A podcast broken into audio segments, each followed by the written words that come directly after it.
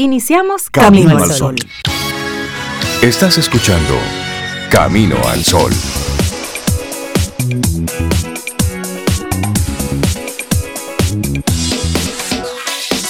Muy buenos días. Cintia Ortiz, Sobeida Ramírez, sí, está de vacaciones, sigue de vacaciones y estará de vacaciones por varios días, pero la saludamos en la distancia. Buenos días a nuestra productora Laura Sofía, que está también aquí con nosotros, y buenos días a todos nuestros amigos Camino al Sol oyentes. Buenos días, sí, es de día y es lunes. Es de día, el sol va alto, está caliente, sí, sí, sí, es lunes. Muy buen día, Camino al Sol oyentes. Espero que estés muy bien conectando con nosotros hoy. Hola, Rey, Laura, Hola, buen Sobe, día. donde estés, Sobe. Un gran abrazo para ti. Y buenos días a la vida. Esperemos que esta semana podamos comenzarla con buen ánimo, como siempre dice Rey, buen ánimo, buena actitud, buenas ideas. Ayer, Sí, sí, póngale todo. Ayer hubo una película que vimos, eh, Rey y yo, tú sabes, pasando el día, el calor, y se llama, bueno, no me acuerdo cómo se llama, porque realmente de ahí una de las cosas con las que me quedé fue una pregunta que le hace un maestro a sus estudiantes cada vez que llegaba a la clase. Y me quedó como, como wow, esa sería una buena pregunta para hacerle a los Caminos al Sol oyentes y ellos a su vez a su equipo y a sus hijos. ¿Qué han pensado hoy? Claro, este Qué era un profesor pregunta. universitario que llegaba a, a clases universitarias en la noche, valga la redundancia, y tenían todo el día los chicos y la, la inquietud de él era precisamente el pensamiento crítico en esos muchachos. ¿Qué han pensado hoy? Pero me parece una muy buena pregunta para cerrar como el día en familia.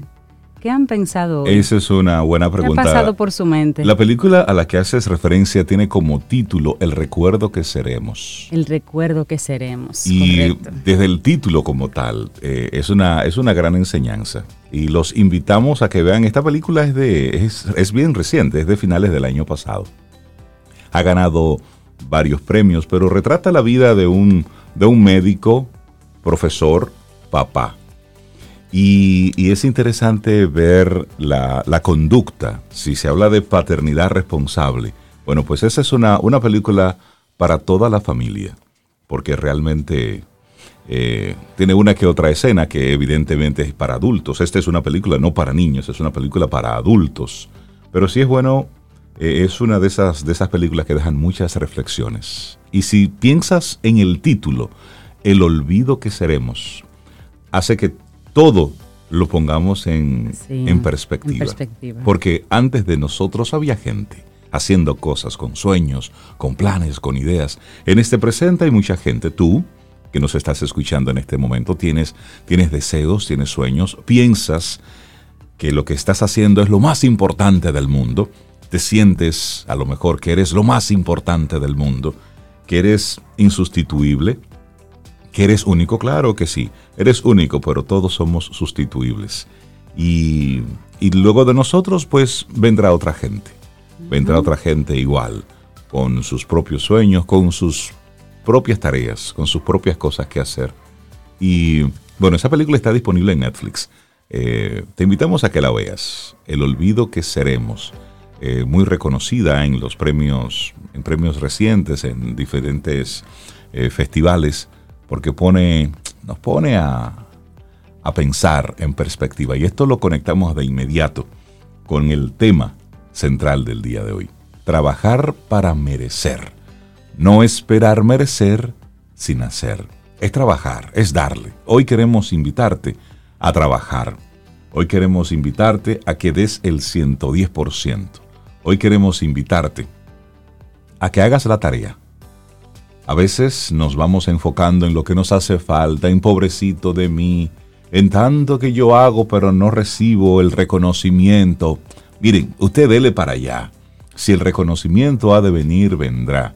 Si el éxito financiero ha de venir también, hasta eso vendrá, por supuesto, una planificación es importante, pero hasta eso. Lo importante es, es hacer y hacerlo de forma correcta. Hacerlo correcto porque es lo correcto. Y con eso es que queremos iniciar en nuestro programa Camino al Sol en el día de hoy, conectándolo también con la actitud Camino al Sol para este lunes. Claro que sí, la actitud Camino al Sol que proponemos es usa tu poder. Todo el mundo tiene un poder. Descubre cuál es tu poder. Poder de negociar, poder de integrar, cohesionar grupos, convencer y negociar. ¿Cuál es, eh, eh, ¿Cuál es ese poder que tú tienes que no tiene que ver con fuerza, sino más bien con sabiduría, que tampoco es conocimiento, sabiduría? Y conéctalo eso con la bondad. Usa tu poder para la bondad. Investiga cuál es tu poder, para qué te busca mucho, en qué tú sientes que siempre aportas donde estás, porque de alguna forma natural se te da. Así que ese poder utilízalo para trabajar.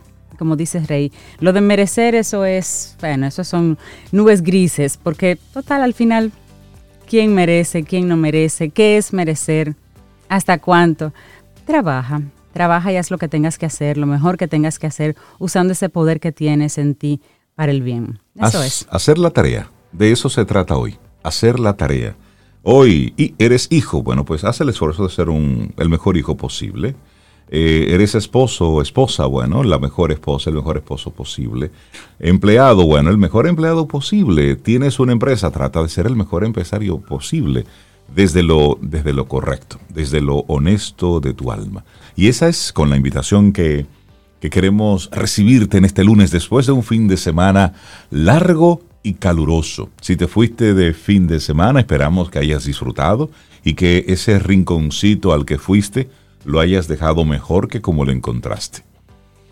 Que te convertiste en ese dominicano que se llevó sus desperdicios, que permitió que los otros también disfrutaran. Eso también queremos eh, conectarte en el día de hoy. Los titulares están ahí. Las cosas que van pasando en el día a día, eso está ahí. Ha estado, están y estarán. Y estarán. Ahora, tú, conecta contigo. Y hoy y te recordamos entonces el tema. Trabajar para merecer no esperar merecer sin hacer. Y hoy te invitamos a que uses tu poder. Así es que buenos días y arrancamos nuestro programa Camino al Sol. Reflexionemos juntos. Camino al Sol.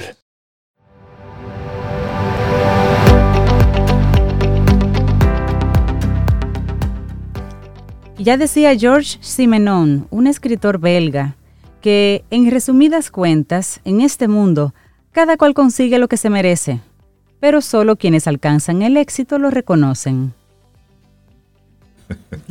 Te recuerdo caminoalsol.do. Esa es nuestra web. Y también conectamos a través de Camino al Sol, bueno, pues en estación 97.7 FM y nuestro número de teléfono de WhatsApp, que siempre estamos pendientes ahí. Claro que sí, 849-785-1110 pues si no lo tienes todavía, 849-785-1110 es nuestro teléfono y tenemos ahí la aplicación de WhatsApp y por ahí tenemos esa comunicación uno a uno. No hay un grupo, no te vamos a llenar el celular, así que conecta con nosotros por esa vía, por favor. Bueno, y vamos entonces a compartirte nuestra reflexión para esta mañana. ¿Cómo pasar de evitar ese eh, afrontarte a algo, bueno, o a afrontarlo? ¿Cómo pasar de una cosa a otra? Vamos a reflexionar un poquitito sobre esto, porque a veces simplemente estamos evitando, postergando, y a veces simplemente hay que ponerse de frente y darle para allá. Así es, y en el transcurso de la vida, a gran escala y en nuestro día a día a pequeña escala, debemos afrontar múltiples desafíos. Podemos hacerlo a grandes rasgos de dos maneras diferentes, o utilizando la evitación o el afrontamiento y estas constituyen dos formas antagónicas o contrarias de posicionarnos frente a la realidad de la vida. Pasar de la evitación al afrontamiento no es fácil, pero se puede conseguir. Sin embargo, suele ser más fácil para muchos pasar del afrontamiento a la evitación, hacer el efecto contrario, hacerse loco.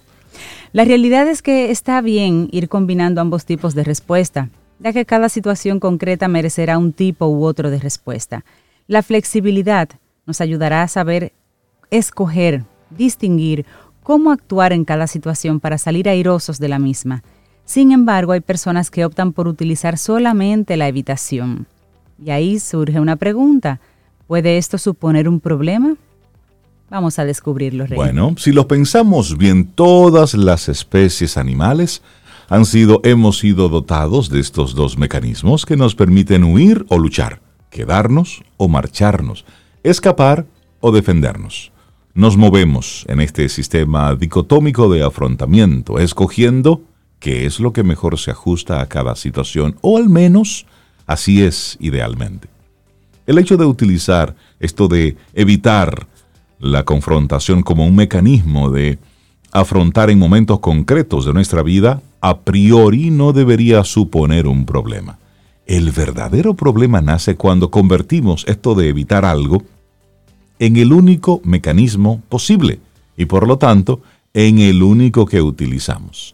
Según el psicólogo Luis Muiño, cuanto más evitamos, más difícil nos resulta afrontar. Para entender cómo está funcionando este mecanismo, podemos preguntarnos, ¿por qué tendemos a evitar? ¿Por qué escogemos evitar a la hora de afrontar una situación? Qué buena pregunta, ¿eh? Y aquí hay una frase de Mónica González. Dice, el ser humano cuando prueba una cosa que le funciona, en este caso, para evitar algo como por ejemplo causar dolor en el otro o crear una tensión, simplemente lo replica. Pero esa pregunta nos queda, Rey, ¿por qué evitamos? Como hemos visto, tanto la estrategia de afrontar como la de evitar son adaptativas. Lo que no es adaptativo es no ser capaces de utilizar ambas o ser inflexibles en su práctica.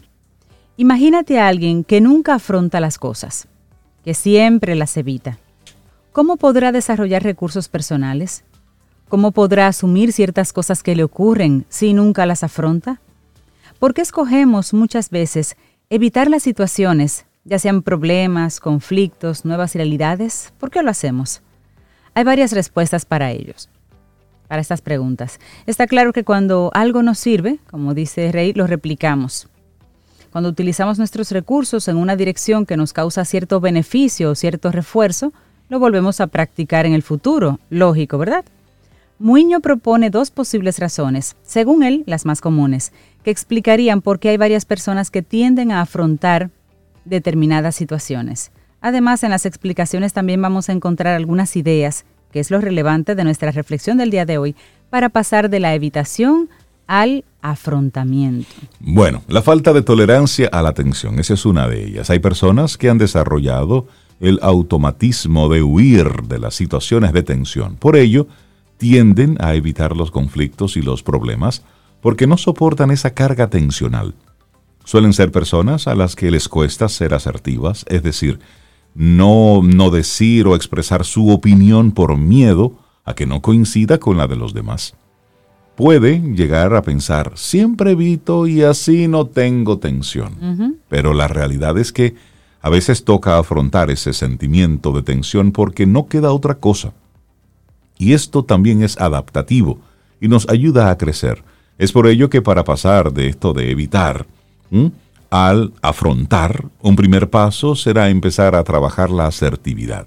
Por otro lado, también nos ayudará a empezar a practicar otras formas de afrontar alternativas que sean eh, al, a tú evitarlo, sean estas las que sean, pero de, de una manera u otra, la falta de tolerancia a la tensión, a ese momento incómodo, es una de las cosas que produce, que provoca el que tú simplemente estés evitando ese momento amargo. Claro que sí. Otra razón por la que se hace eso es el exceso de empatía. Otra posible explicación de por qué nos cuesta pasar de la evitación al afrontamiento es el exceso de empatía.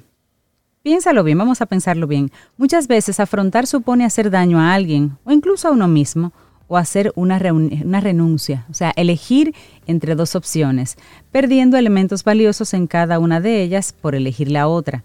Para no afrontarnos a la encrucijada, evitamos afrontar, utilizando el mecanismo de la evitación. Sin embargo, no nos engañemos. Todos alguna vez hemos fallado a alguien. Hemos sido demasiado sinceros, lo que ha generado malestar en el otro y no pasa nada. Hemos sido críticos también. Aunque cueste, según Muiño, este experto que estamos comentando, muchas veces decir la verdad y afrontar las cosas es la mejor opción a mediano plazo, aunque a corto plazo cause daño o un momento incómodo. Así que este sería otro pequeño paso para pasar de la evitación al afrontamiento. Ser honestos con nosotros mismos y con los demás para poder ser capaces de afrontar la verdad cara a cara. Así es. Pero ¿cómo, cómo pasar de un lado al otro? Bueno, pues aunque ya hemos mencionado algunas ideas, vamos a recoger las más importantes según este especialista. Para pasar de estar evitando constantemente, ¿eh? poner los temas, los, los puntos sobre las IES, podemos comenzar a practicar nuevas estrategias, nuevas formas de tú eh, enfrentar algo. No dejar que el exceso de empatía nos impida ser honestos, eso es otra. Practicar la asertividad, esa es una muy buena. Luego hay otra, tolerar las situaciones tensas que puedan aparecer. También empezar por situaciones que sean más fáciles para afrontar. También hacer de esta práctica un hábito. Tienes que hacer algo, bueno, pues hazlo, listo, ya. Tienes que tener una conversación, ten esa conversación, listo, ahora mismo. Toma el teléfono y realízalo. Es decir, comienza a hacer de esto un hábito y deja los miedos a un lado. Claro, eso es como respira profundo y haz la llamada. Otros estilos de afrontamiento. Muchos autores han propuesto sus teorías en relación a posibles mecanismos de afrontamiento que utilizamos las personas, aunque a grandes rasgos podemos hablar de la evitación y el afrontamiento. Por eso son los temas que hemos elegido, las dos palabras clave que elegimos hoy. Pero, por ejemplo, Carver, Shire y Weintraub propusieron dos tipos de mecanismos. Los centrados en el problema, que resultan eficaces cuando se puede cambiar la situación, y los centrados en la emoción, que son eficaces cuando no se puede cambiar la situación, sino como tú percibes esa situación o la manejas o la recibes. Esta misma diferenciación la hace Lazarus, que además especifica una serie de características de cada mecanismo. Dichas características son las siguientes. Mecanismo centrado en el problema, busca cambiar la relación ambiente-persona, y aquí la persona actuaría sobre el ambiente o sobre otro sujeto tratando de manejar la fuente generadora de estrés. El otro mecanismo está centrado en la emoción, y en este caso la persona se focaliza en cambiar el modo en que interpreta lo que ocurre, regulando su respuesta emocional, asumiendo que no puede cambiar la situación, pero sí su emoción. ¿Cuál estilo es mejor?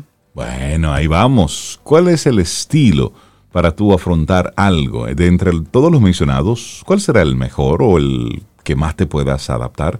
En respuesta a ello, en realidad no se trata de escoger un único estilo para tú afrontar cada situación que vivas, porque vivimos múltiples situaciones a todo lo largo de nuestra vida que nos van a exigir flexibilidad.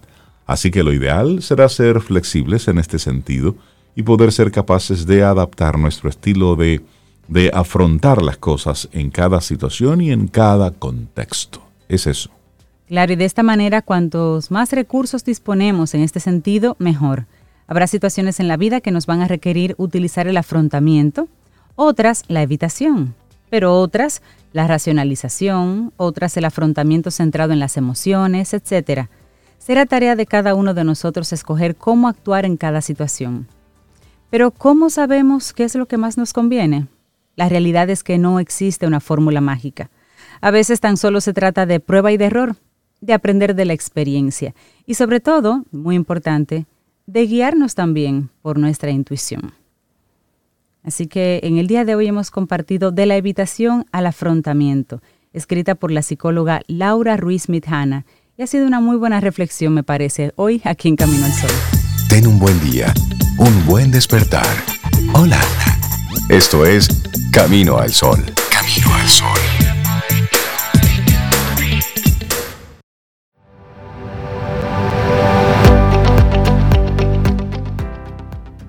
Una vez que tienes compromiso, es necesario disciplina y trabajo duro para llegar hasta allí. Una frase de Haile Gebrselassie. ¿Vieron mi polaco? y le damos los buenos días, la bienvenida, a nuestro buen amigo César Cordero de Del Carnegie Dominicana. César, buen día, ¿cómo estás? Muy buenos días, gracias a Dios, avanzando, estimado rey. Y como dice esa voz que ustedes tienen por ahí, Cintia, que nos tiene.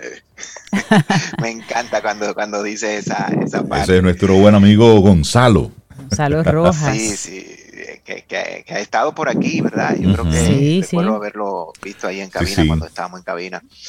Bueno, para hoy los, lo que les tengo es bien dinámico, bien práctico y de verdad.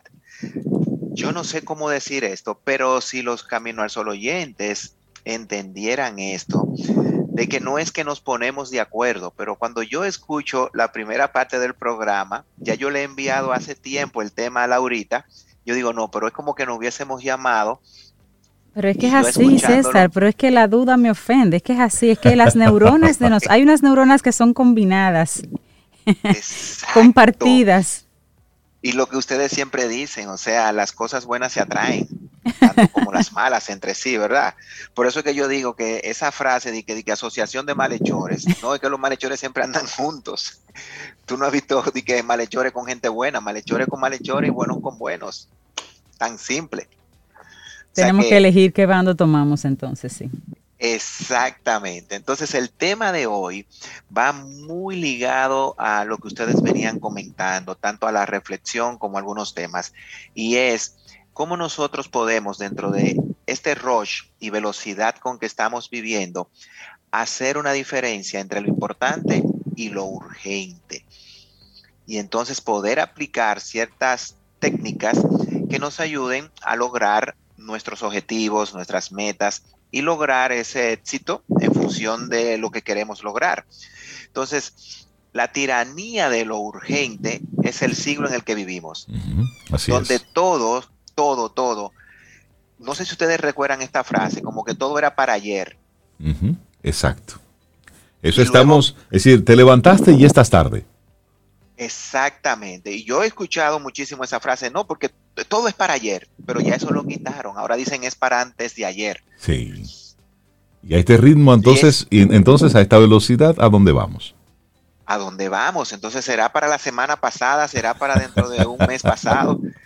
No sabemos. Ahora, lo que sí es cierto es que tenemos un tema con el tiempo, con las cosas que hacemos, y nuestra actitud al respecto.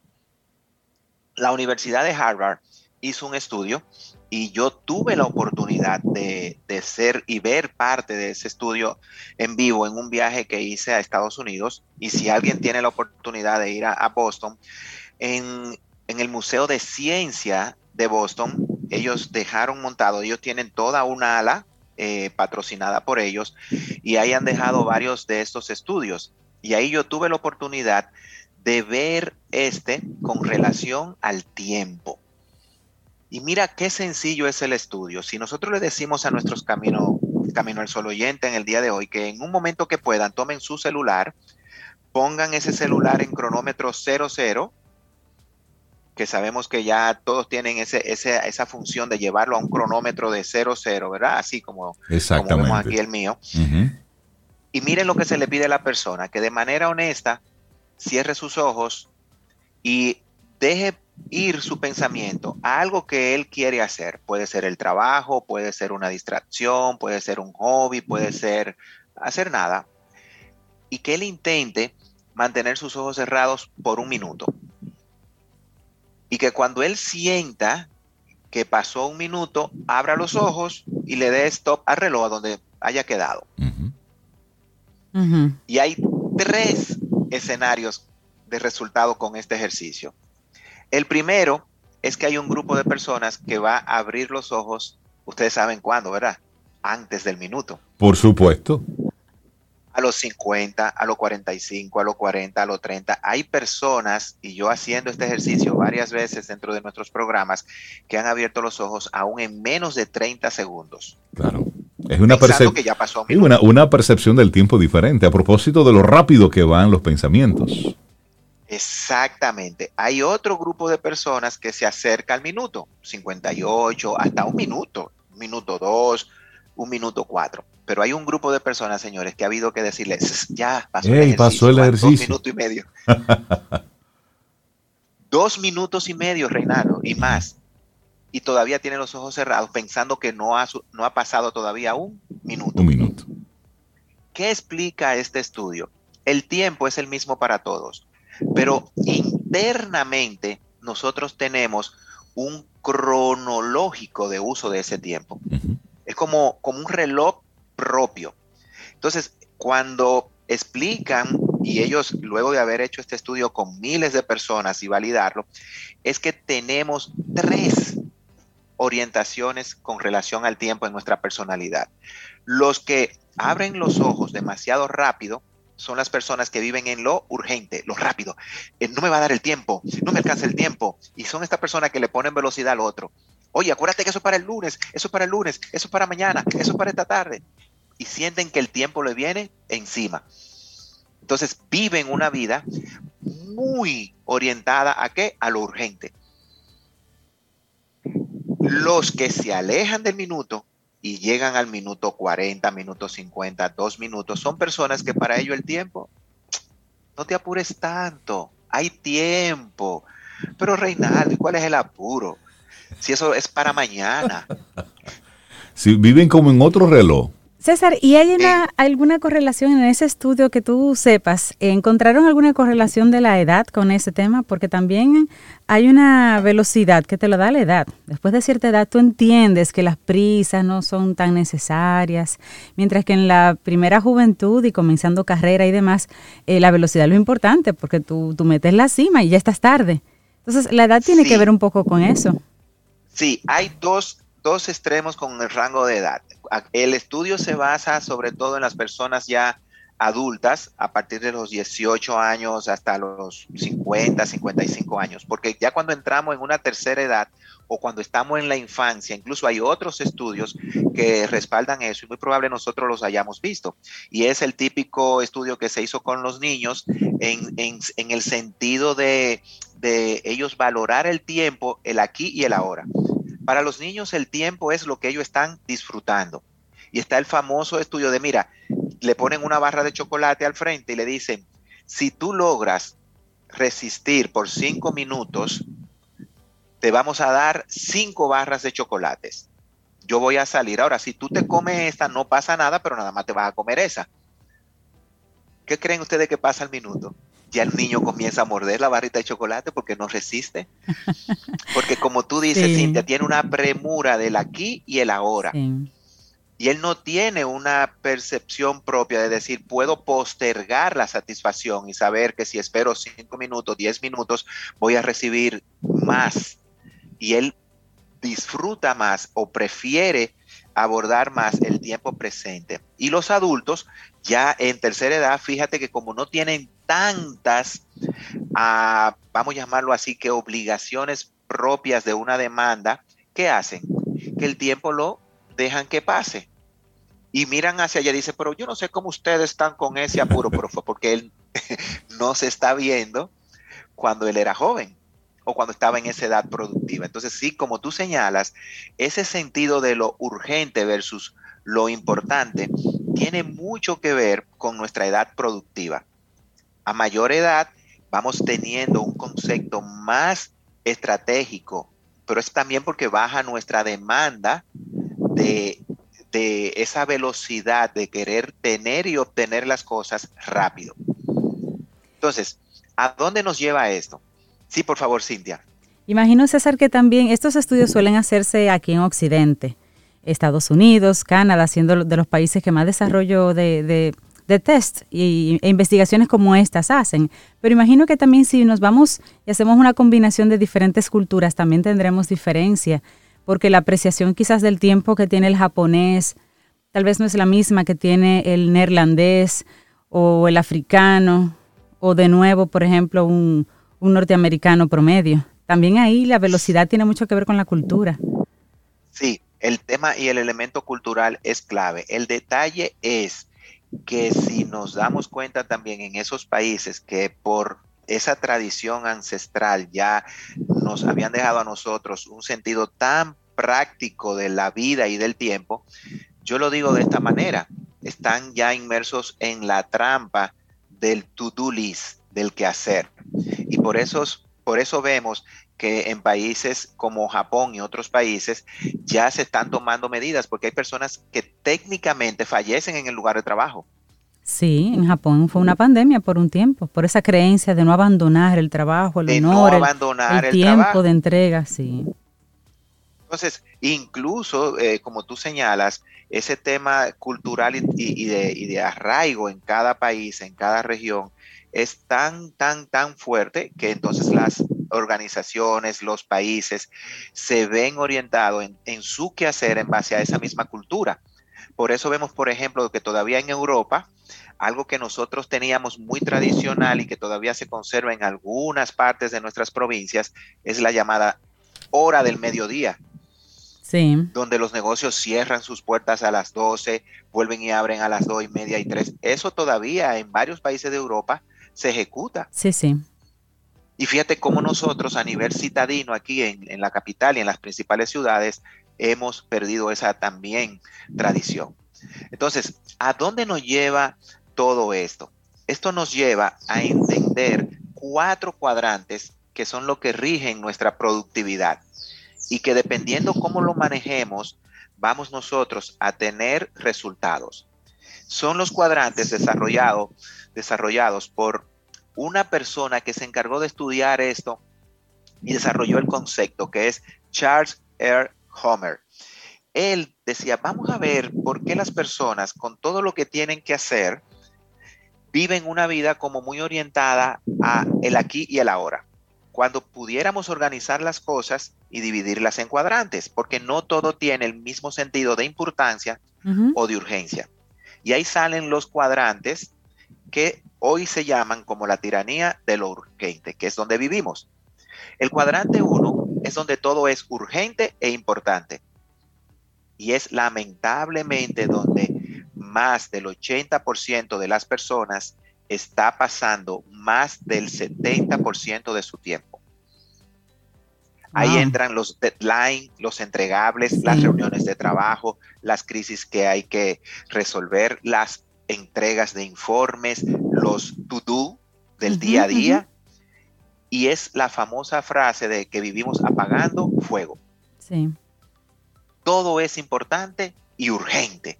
No hay brecha para yo planificar, para yo organizar, para yo proyectar a futuro. Pero hay otro detalle, que hay otra demanda que es urgente y ahí viene un asterisco. ¿Importante o no importante? Y en ese urgente entra la tecnología.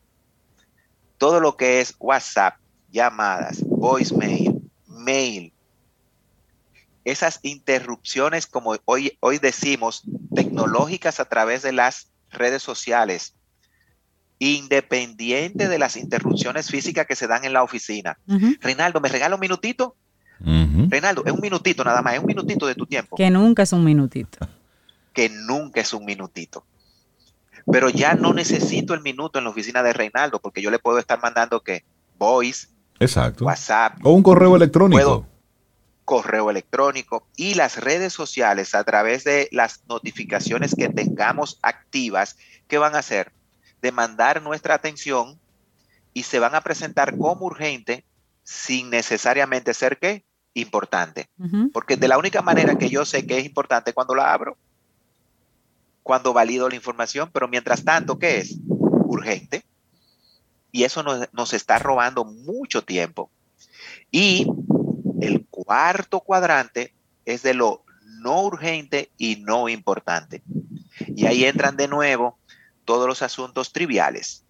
Es un uso de Internet que nos entretenemos y entonces tenemos otro tipo de notificaciones que pueden ser de nuestro interés, pero que nos roban tiempo.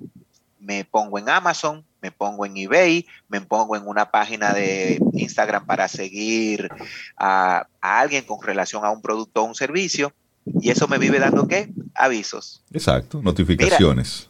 ya llegó la oferta, ahora lo tenemos un peso más barato, ahora vamos a tener por tiempo limitado últimas unidades y eso te genera una ansiedad, pero realmente no es ni urgente ni importante, al menos que tú lo decidas poner así.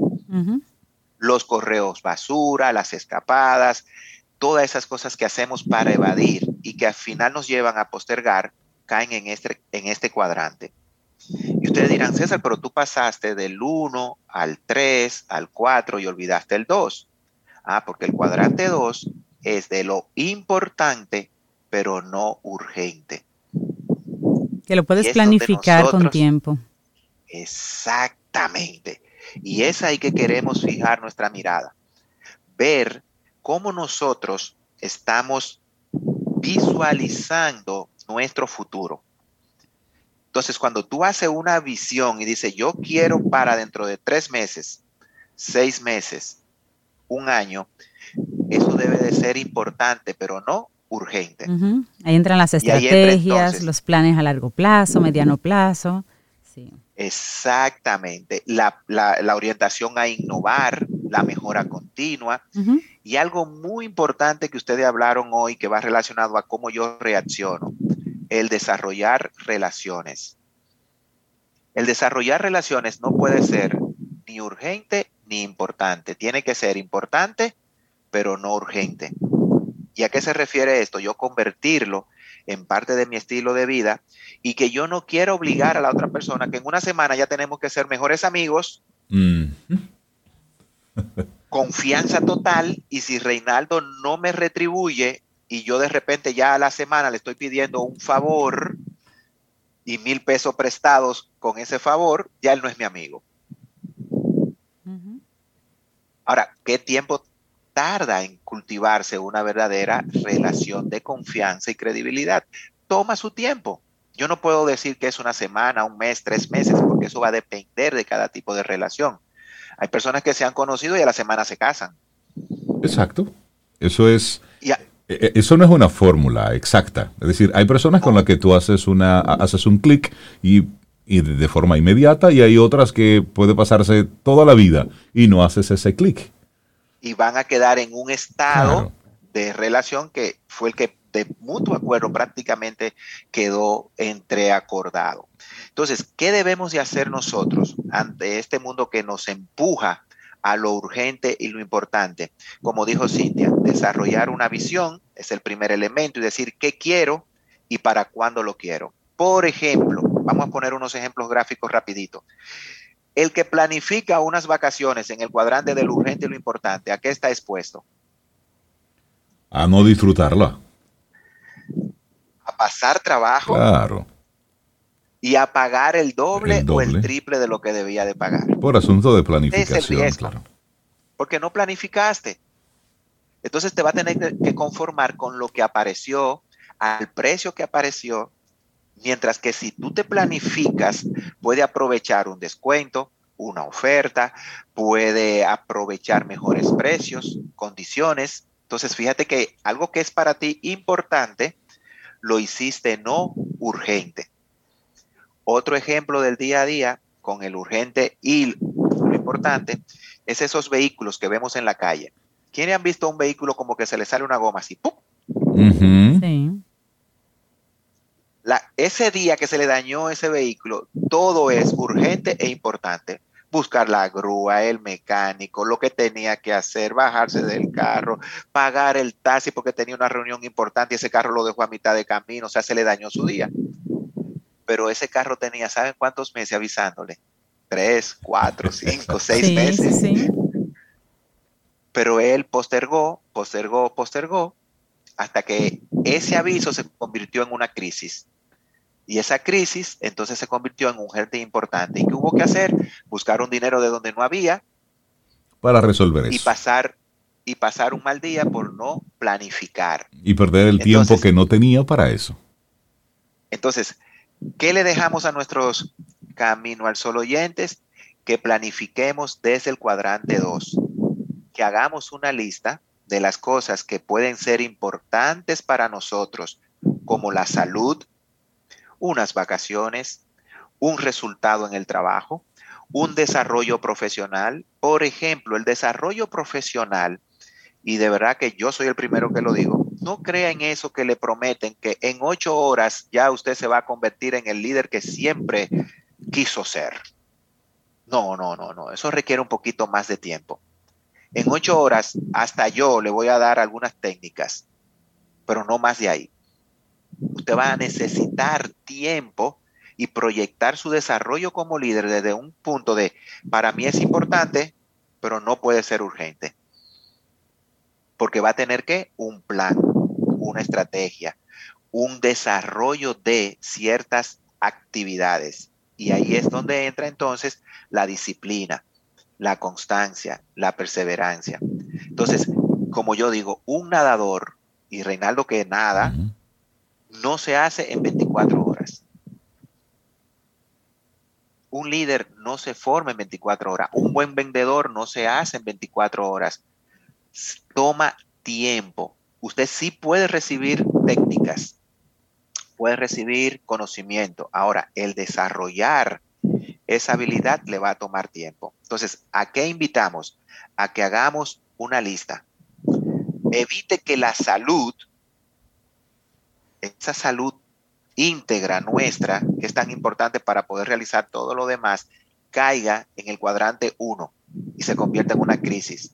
Porque usted fue postergando esa tosecita, ese dolorcito, eh, esa molestia. Y cuando quiso ir al médico, el médico te dice, no, pero espérese usted, pero demasiado.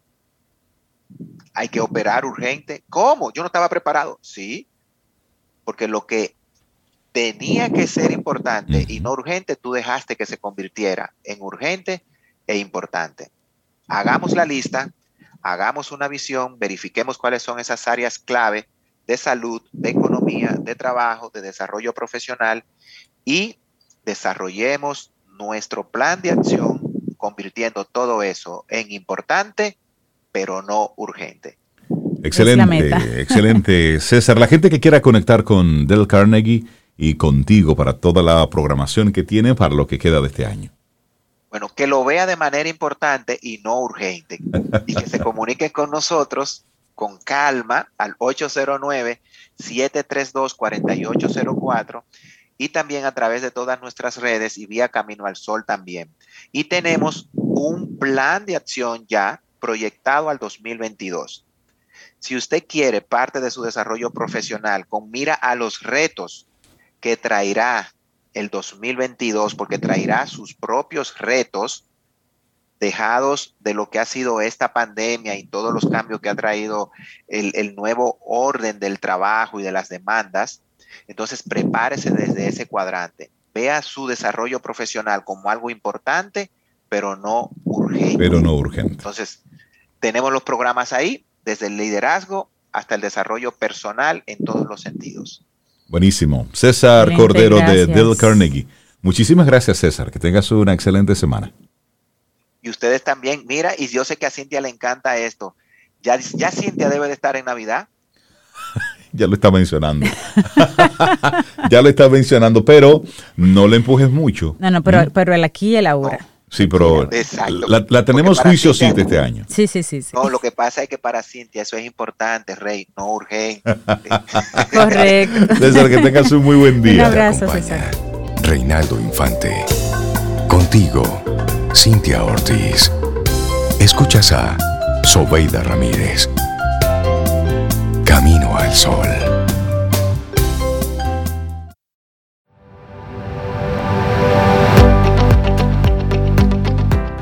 Y nuestra siguiente frase es de la autoría de Frank Herbert. Dice, busca la libertad y conviértete en cautivo de tus deseos. Busca la disciplina y encuentra la libertad. Y le damos los buenos días, la bienvenida a la doctora Marta Miniño. Ella es especialista en patología, dermatología y dermapatología y dermatopatología. Para hablar con ella sobre la dermatitis atópica. Doctora, buenos días, bienvenida a Camino al Sol. ¿Cómo está? Buenos días, muchas gracias por la invitación. Qué bueno recibirla aquí en Camino al Sol, doctora. Hablemos un poquito de lo que es este tema que nos trae, dermatitis atópica. ¿De qué se trata? La dermatitis atópica es una afección, eh, afecta mayormente la piel, es una enfermedad inflamatoria porque produce inflamación de toda la piel, pero también de las mucosas.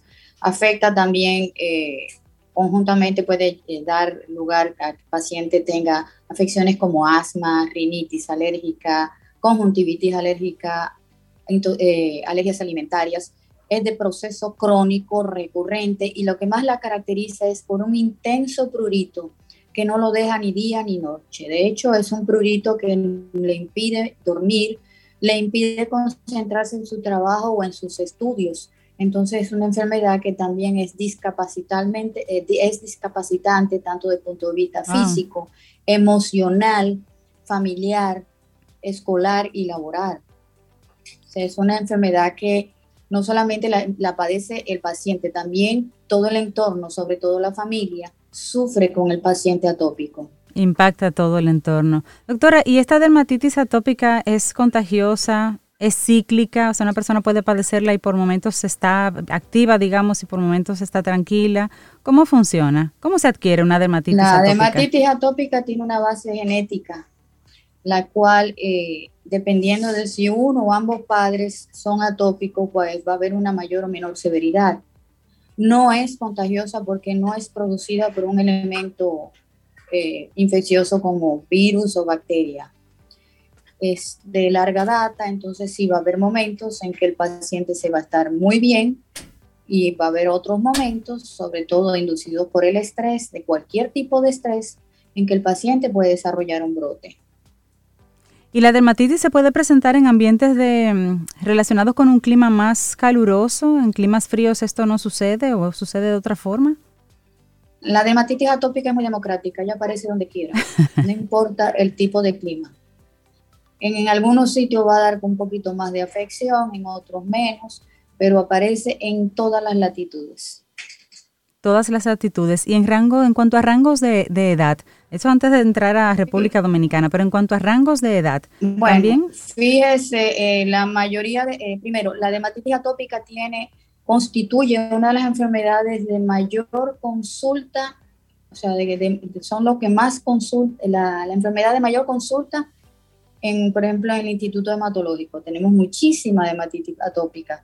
Entonces, los, eh, tenemos que alrededor de 80 y pico por ciento de los casos son en menores de dos años de edad. Oh. Comienzan a esa edad.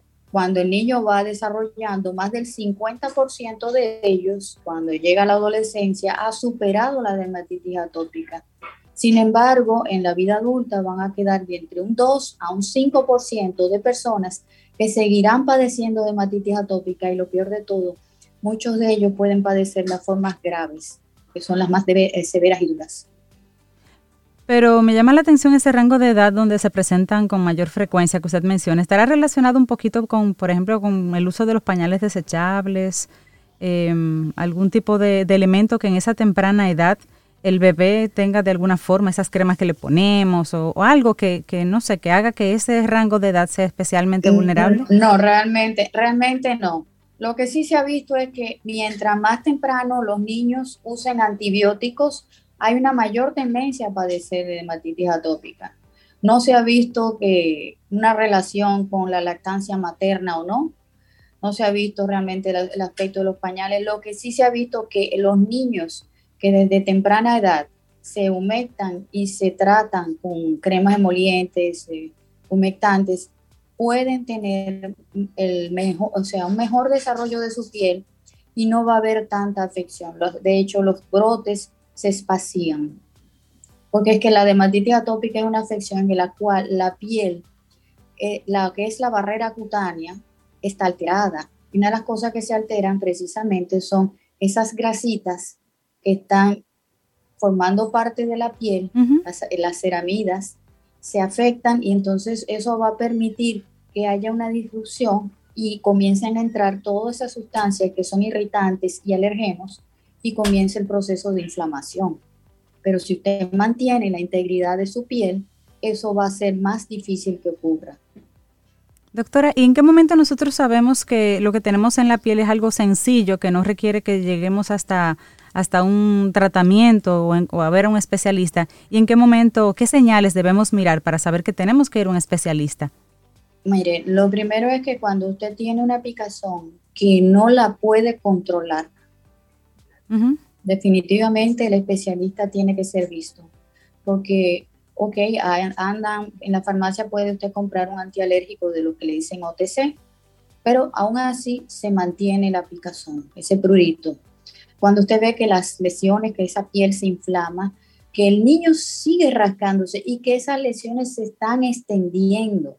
Entonces, sí hay que ir a un especialista. Lo correcto es llevar al niño o, y la persona las veces que sea necesario. En los niños sí es más frecuente la asistencia al pediatra, no solamente por las vacunas, sino porque hay que hacerle un chequeo médico por lo menos dos veces al año. Entonces, lo mejor es no automedicar, porque muchas veces los niños nos llegan complicados por el remedio que le dio la vecina o la abuelita o que el, despachador de la farmacia le dijo, ponle esto, y realmente no iba. Entonces, los médicos adecuado para tratar la dermatitis atópica somos los dermatólogos y los alergistas inmunólogos. Somos los que estamos más preparados en ese campo, pero estamos instando a los pediatras para que se preparen también, por lo menos para darle el tratamiento básico, claro. que sepan referirlo.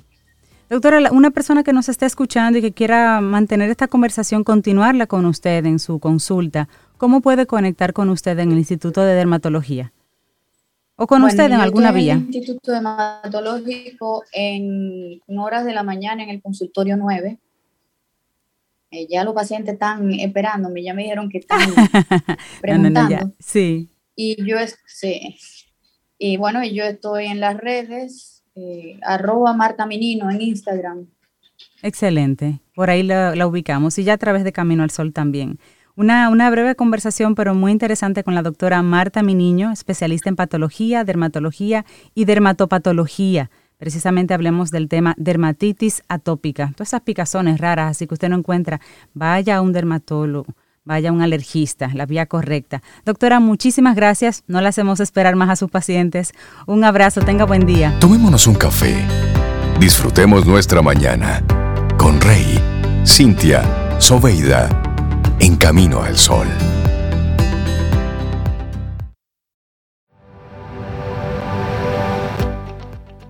Nueva semana y venimos fresquitos luego del fin de semana largo, listos para aprender algo nuevo en nuestro segmento Quien Pregunta Aprende con Escuela Sura, que ya nos dijeron que están preparando el próximo tema, los seguros de viviendas. Así que no dejes de sintonizar este miércoles para que aclaremos todas tus dudas. Quien Pregunta Aprende con Escuela Sura. Ahí les damos los buenos días, la bienvenida a todos los Caminos oyentes que sintonizaron con nosotros, que están ahí conectados con nosotros, a los que nos mandan saludos, pues un abrazote a los que nos mandan mensajes también, otro abrazo y sus comentarios también y sus notas de voz. Claro. Las escuchamos, las recibimos y se las agradecemos. ¿Y quién es que anda por Dubai, que nos manda saludos desde Dubai? Manda fotos también, quien sea Camino al Oriente. Manda un par de fotos de Dubai, por favor. Sí, sí, sí, que nos mande fotos, que nos diga cómo está eso por allá. Bueno, y le damos los buenos días, la bienvenida. ¿Saben a quién? A la psicóloga clínica, coach y mentora de proyecto de vida, autoestima, eh, bueno, nuestra querida Yanis Santaella. Yanis, ¿cómo estás? Buen día. Buenos días, pues feliz aquí este lunes. Señores, se está terminando este año, ya en el último trayecto de este año y reorganizando nuestras vidas, creando planes, creando proyectos de vida y sobre todo haciendo ese inventario eh, de reconocimiento, de agradecimiento y sobre todo hacia dónde voy. Así es. Yanis, hoy nos traes un tema súper interesante, cómo los padres pueden apoyar la inteligencia emocional de los hijos. Y buenísimo el tema porque pensamos que la inteligencia emocional la trabajamos cuando vemos algo extraño con un experto entonces. Y en casa también podemos hacer la tarea. Así mismo es, la inteligencia emocional es la capacidad que tenemos todos de enfocar, desarrollar, identificar y canalizar nuestras emociones hacia lo que verdaderamente queremos en la vida. Por eso, y la inteligencia emocional se desarrolla, somos emociones, las emociones son impulso, nos ayudan al movimiento y nos van creando en nuestra vida. Entonces, cuando puedo desarrollar una buena relación conmigo, puedo desarrollar una buena relación con mi inteligencia emocional.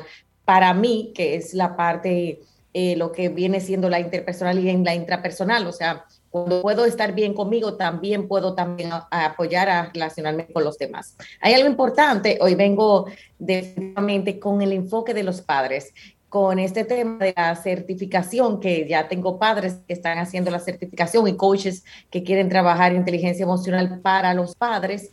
Es importante saber que antes los 17, entre los 0 y los 17 años, la mayor parte del aprendizaje, se dice 85 al 90% del aprendizaje, sobre todo emocional, de su reacción, de su vida, proviene de los padres. Y nosotros como padres tenemos aquí una labor de lo que es la educación emocional. Y aquí vengo con cinco pasos fundamentales. Y lo primero es tomar conciencia dónde está tu inteligencia emocional como papá.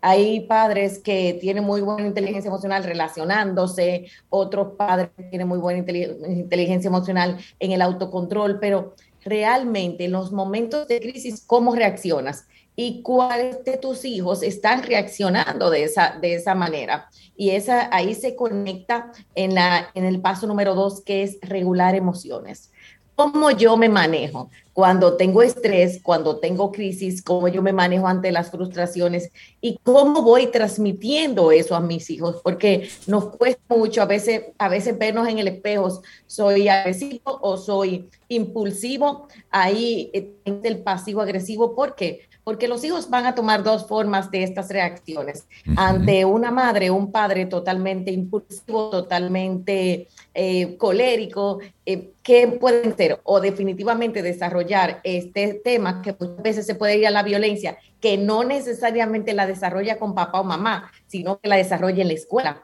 O desde el punto de vista, o es alguien que mantiene una calma que no necesariamente es sana y es lo que se llama, mantiene una pasividad, o sea, se bloquea, se queda en blanco.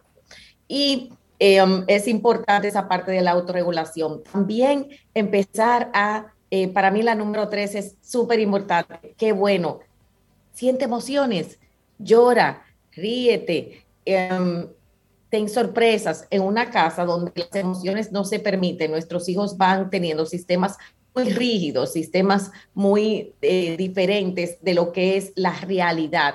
¿Por qué? Porque empiezo a esconderme yo y pierdo entonces mis emociones. Cuando me pierdo mis emociones, me pierdo a mí. Así que déjale que, ok, te sientes mal. Es importante, una palabra importante, ¿cómo te sientes? ¿Cómo te sientes, Señor? Si pudiéramos decir cómo te siento cómo me siento yo también, poder hablar de emociones con claridad. La número cuatro que a mí me encanta es la empatía emocional. Cuando yo soy empático conmigo, puedo ser empático contigo. Muchas veces los padres queremos ocultarle muchas cosas a los hijos y no le expresamos nuestras reales emociones, nuestra real emoción de lo que está sucediendo, de cualquier situación, pero tampoco entonces puedo ser empático con él, no lo puedo mirar, porque como no me veo, no te veo. Y por último, la parte de su propio liderazgo. ¿Dónde es el liderazgo de un hijo cuando es? Tienes tu hijo, conócelo, permite que se conozca a sí mismo, que tenga pasión en la vida, que pueda conquistar lo que verdaderamente quiere. De eso es que eh, se trata este, este proceso.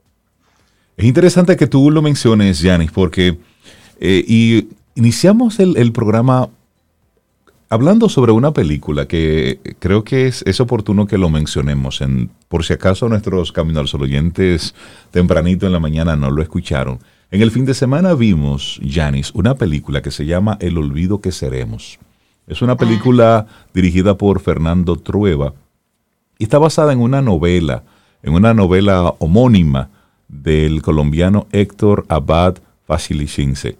Y él habla sobre es la relación de padre e hijo, él cómo veía a su papá y su relación. Pero a propósito del tema que tú estás hoy destacando, cómo los padres pueden desarrollar y pueden apoyar la inteligencia emocional de los hijos. Mira, yo creo que esa película en dos horas da una clase de paternidad eh, amorosa, responsable, con conciencia ciudadana, eh, es, un, es un gran ejemplo y es una película que a los padres eh, nosotros recomendamos que vean, porque él como médico dice cuáles son las cosas que necesita un niño para crecer. Él habla mucho, él como médico, profesor, habla mucho de, de la salud, de la importancia del agua potable, pero habla mucho sobre el afecto. Sí. Y es lo que más se destaca en esa película, el afecto que él le mostraba a sus hijos y cómo a través de una corrección oportuna, de un enfrentar con responsabilidad los, los errores, pero siempre el afecto, el cariño como, como lazo, como elemento de conexión con, con todos sus hijos, que eran muchos. Las cinco A que él mencionaba, que era el aire, el agua, la alimentación, el abrigo y el afecto. Y el afecto. Muy bonito, muy bonito. A mí eh, le puedo decir algo, que esa parte es fundamental, el poder tener esa, esa parte de amor, afecto con disciplina. Y cuando puedo hacer eh, ese balance, como tú dices, esa corrección oportuna, también les enseño a ellos a regular sus emociones porque ahí viene el tema de los límites sanos. Y cuando tengo límites sanos, puedo entonces eh, vamos a decir, confirmar esa educación y entender lo que verdaderamente es. Es un mensaje hermoso y yo pienso que lo primero que nosotros los padres necesitamos es trabajar nuestra propia inteligencia emocional. Creo que sí. Porque si yo no me trabajo a mí, si yo muchas veces llevamos a, a, nuestros hijos al psicólogo, al terapeuta, al coach, al mentor y no nos estamos trabajando a nosotros mismos, entonces se nos hace difícil hasta comprender lo que ese chico o esa chica está viviendo desde su infancia, señores. Eh, hijo en crisis,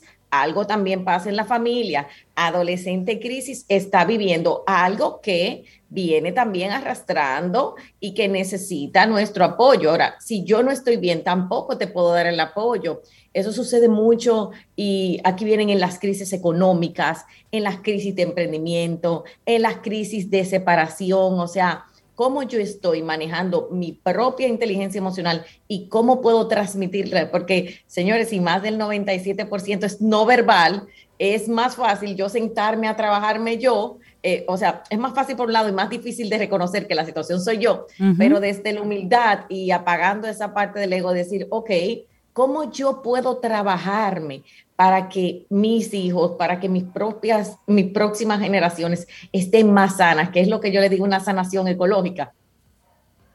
Claro, cómo trabajamos para que esa generación esté más sana, trabajándome yo primero y también tomando en cuenta que a veces eso de que mi hijo tiene alguna situación, eh, como tú decías en, ocasiones anteriores, mirar las expectativas.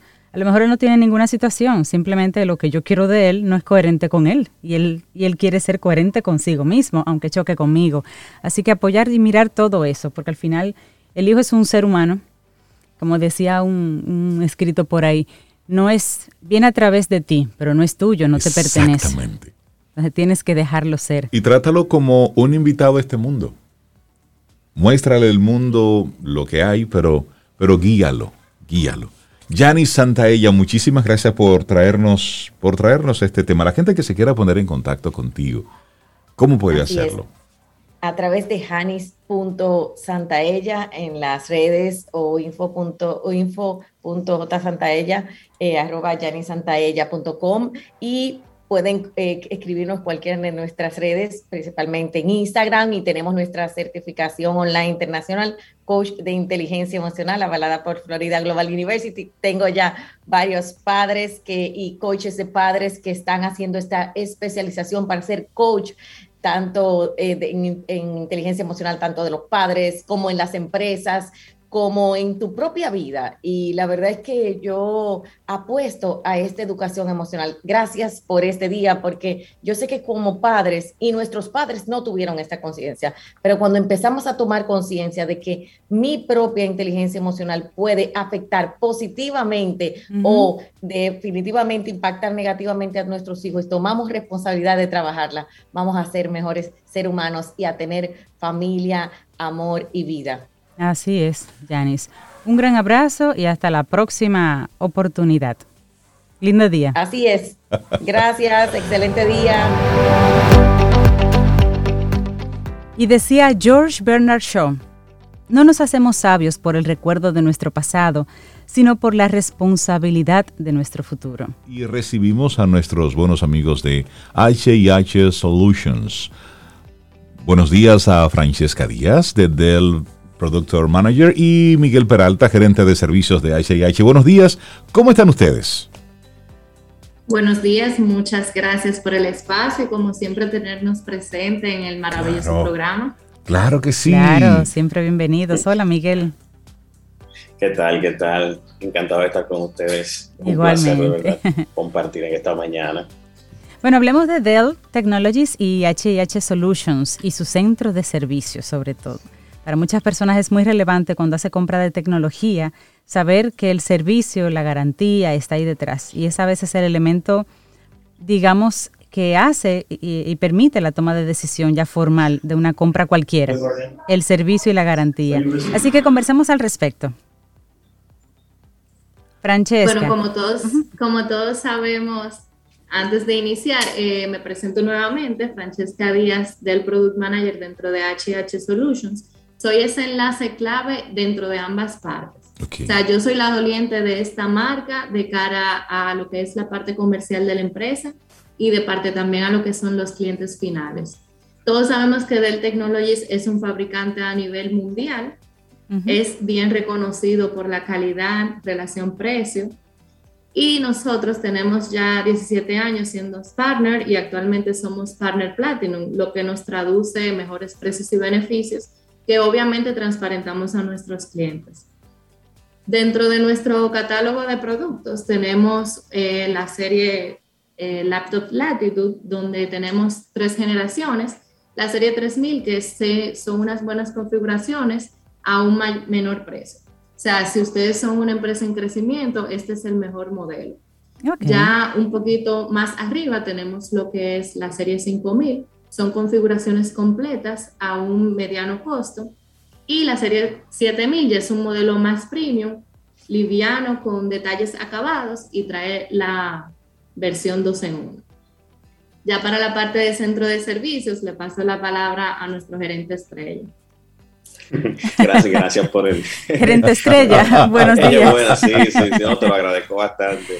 Mira, y esa es una conversación súper interesante, Miguel, porque cuando compramos un equipo nuevo, pues la marca, los elementos que trae la funcionalidad nos hace tomar la decisión, pero luego cuando necesitamos un servicio, ahí, ahí es donde se hace la diferencia. Cuéntanos eh, tu, tu trabajo así desde el centro de servicios como tal. Eh, es correcto. Yo lo defino de manera sencilla. Eh, como yo digo, no es lo mismo vender algo que garantizar el funcionamiento de algo. Entonces ahí es donde nosotros entramos. Centro de servicios es más que un taller. Centro de servicios es todo un concepto donde nosotros de manera intencional lo primero que buscamos es apoyarnos en el expertise que tienen nuestros colaboradores, que por cierto desarrollamos eh, de manera integral, para buscar una forma intencional de aportar valor a nuestros clientes en cada contacto. Porque cuando el cliente va a comprar, todos estamos contentos. Bueno, es un dinero que va a generar unos ingresos. y, pero cuando el cliente va a solicitar lo que le corresponde por derecho, que es una garantía, ¿dónde está quien va a garantizar el funcionamiento de eso? ahí es donde nosotros entramos. Y con el mismo cariño que te vendemos y con el mismo gusto que recibimos los beneficios de venderte, con ese mismo cariño también recibimos tus inconvenientes, tus problemas, aquellas dificultades que son la razón por la que existe un centro de servicio. Entonces ahí entramos, aportamos valor con nuestros recursos, porque son muchachos que se viven actualizando en este tipo de cosas. Llega un equipo nosotros de una vez te respondemos, buscamos el equipo donde lo tengas si no lo puedes traer, te facilitamos la vida, porque al final es una solución integral de servicios eh, y que, te permite a ti quitarte un peso de encima, porque eso es lo que quiere la gente. Cuando yo compro un equipo como una empresa, dos horas que me dura ese equipo fuera eh, de producción, cuatro, cinco, seis horas, ¿cuánto dinero va a perder la empresa? Y ese tipo de pensamiento es el nuestro. Es cómo te voy a ayudar a que sea más sencillo para ti eh, a través de nuestras soluciones integrales de servicio, a través de nuestro centro, el hecho de que tú adquieras un equipo. No es un equipo, eh, es una solución que tú necesitas que resuelva, que, que, funcione cuando tenga que funcionar. Y para eso estamos nosotros quienes garantizamos que eso sucede. Miguel, en esa misma línea, solamente ustedes ofrecen servicios a quien ha comprado previamente en HIH algún, alguna tecnología de Dell o una persona que la, haya adquirido por otra vía, la haya importado de forma directa, por cualquier razón, pero tenga un producto de la marca, ¿también ustedes le dan asistencia? Es correcto, sí. Nosotros ofrecemos servicios a empresas que aunque no hayan adquirido directamente productos con nosotros, pero va, tenemos las manos, tenemos las personas capacitadas para hacerlo y tú tienes la necesidad y nosotros estamos deseosos de apoyarte con eso. Entonces sí, nosotros apoyamos a, empresas que hayan adquirido productos con nosotros. Eh, de diferentes maneras, no solamente con los productos. Eh, Miguel, en esa misma línea, eh, en, el argot de, de, los departamentos de tecnología se utilizaba antes, no sé ahora, un concepto que cuando llegaba un producto con algún, alguna computadora con algún problema decía, eso tiene un problema de capa 8. y identificaban el capa 8 como el usuario. Es decir, como que el equipo no tiene problema, el que tiene problema es el usuario. el usuario. Pero ustedes, los tecnólogos, los expertos, para que el usuario no se diera por aludido, decían, eso tiene un problema de capa 8, déjalo aquí, vamos a resolverlo, pero no tenía nada. Entonces, ¿cuáles son las, las causas mayores de que, un, de que un cliente los contacte a ustedes? Bueno, eh, por lo general los clientes eh, Vamos primero con el tema del concepto capa 8. Todavía se utiliza. Ah, todavía lo usan. Es algo que tú lo dices una vez y eso funciona para siempre. Sí se utiliza. Pero ya pasando a la pregunta que me hiciste, nuestros clientes vienen básicamente más ah, por piezas que fallan para o sea, reemplazo de hardware. Ese es como el, el, el día a día bueno, son equipos enterprise que se le vive dando, eh, como decimos nosotros, funda todo el día. Entonces tienden a en su momento tener sus fallas que pueden ser por el calor, el exceso del uso. Y la gente viene principalmente al centro de servicio a solicitar servicios para el tema de, de, garantía de reemplazo de partes, qué memoria, qué disco, qué procesador. Y tener un, un equipo más robusto. Correcto. Es correcto, o sea, como el, el, lo que más nos solicitan. Ahora también se acercan a nosotros para el tema de toma de decisiones, consultar. ahí es que vamos. Nuestro equipo no simplemente repara equipos, sino que entiende el concepto de costo-beneficio. Tú tienes un proyecto donde tú quieres implementar eh, una cantidad X de equipo, pero tú sabes que tú tienes que defender el negocio porque tiene que ser algo que sea costo-beneficio para el negocio. Entonces, nuestro equipo te puede ayudar en esa toma de decisiones que es tan importantes. ¿Qué me va a funcionar? Y con qué presupuesto cuento para que eso funcione. Está ahí uno, de que ahí está el problema que tenemos que resolver como centro y ayudamos a tomar esas decisiones. También los clientes se acercan mucho para eso, para esto, este tipo de proyectos. Qué interesante. Francesca, la penetración de la marca en, en nuestro país, ¿qué tanto la gente consume Dell en República Dominicana, los emprendedores, los empresarios? ¿Qué tanto está metido en el mercado? Bueno, no sé si ustedes se han fijado que digamos que es una realidad y no porque yo trabaje directamente con la marca, pero somos número uno. O sea, de 10 usuarios que ustedes ven, si acaso 7, 8 están utilizando la marca. No es un secreto para nada. o sea que ustedes están bien activos en, en, esta, en este centro de servicios porque a mayor cantidad de usuarios, pues obviamente mayor demanda. Me gusta mucho, por ejemplo, que, se, que manejen ustedes juntos esta alianza como centro de servicio, que no sea solamente comprar un aparato, un equipo y lo tengo ahí listo, sino que me puedan dar otro tipo de, de digamos, de servicios, como la consultoría de proyectos que mencionaba Miguel, la, la consultoría para adquisición de equipos como grupo, como para, para hacer cambios tecnológicos eh, más profundos en las empresas, la gestión de las garantías, aunque no hayas comprado con ellos directamente. Es decir, que es, que es un lugar donde tú vas con una situación y terminas con una respuesta. Y eso es lo importante, que marcas así pues se unan y unan su expertise para, para hacer la vida más fácil en esta época, porque con el trabajo virtual, el trabajo remoto, las empresas cambiando, pues el trabajo de ustedes realmente cobra un valor todavía más especial. Miguel, la gente que quiera ponerse en contacto con el, con el centro de servicios y por supuesto recibir la asesoría, ¿Cuáles son los espacios de, trabajo de ustedes y números y formas de contacto? Correcto. Eh, bueno, pueden, pueden eh, llamarnos directamente a, nuestros teléfonos, eh, pueden contactarnos por Facebook, pero pueden contactar, estamos en Instagram, estamos a través de nuestras páginas, de las redes sociales, ah, pero para ya contacto directo nos pueden llamar al 809, perdón, 475 44 74, eh, la primera opción, usted va a encontrar ahí acceso a centro de servicio, pero ya si quiere eh, directamente contactarse con nosotros, puede contactar a la extensión 225, por ejemplo. Eh, y nada, ahí estamos totalmente a la disposición para poderles apoyar. Buenísimo, me gusta ese, ese concepto de la forma en cómo ustedes han ido desarrollando al talento que tiene ese contacto directo con el cliente y puede entonces al final eh, resolver la situación, porque todo aquel que va a un departamento, a un área de servicios, va con un problema. Esa es la, esa es la realidad. ¿Decías finalmente, Francesca? Así como dice Miguel, a través de las redes sociales nos pueden encontrar por HH Solutions. Buenísimo. Francesca Díaz y Miguel Peralta, ambos de HH Solutions, muchísimas gracias. Que tengan un excelente día. Placer. Un abrazo, buen día. Bueno, llegando al final de nuestro programa, mencionar que la campaña de publicidad institucional del Banco Popular, el lado positivo, una campaña que nosotros la hemos bailado durante prácticamente todo lo que va de año. Bueno, pues resultó ganadora del premio Sabre Latam para la región del Caribe.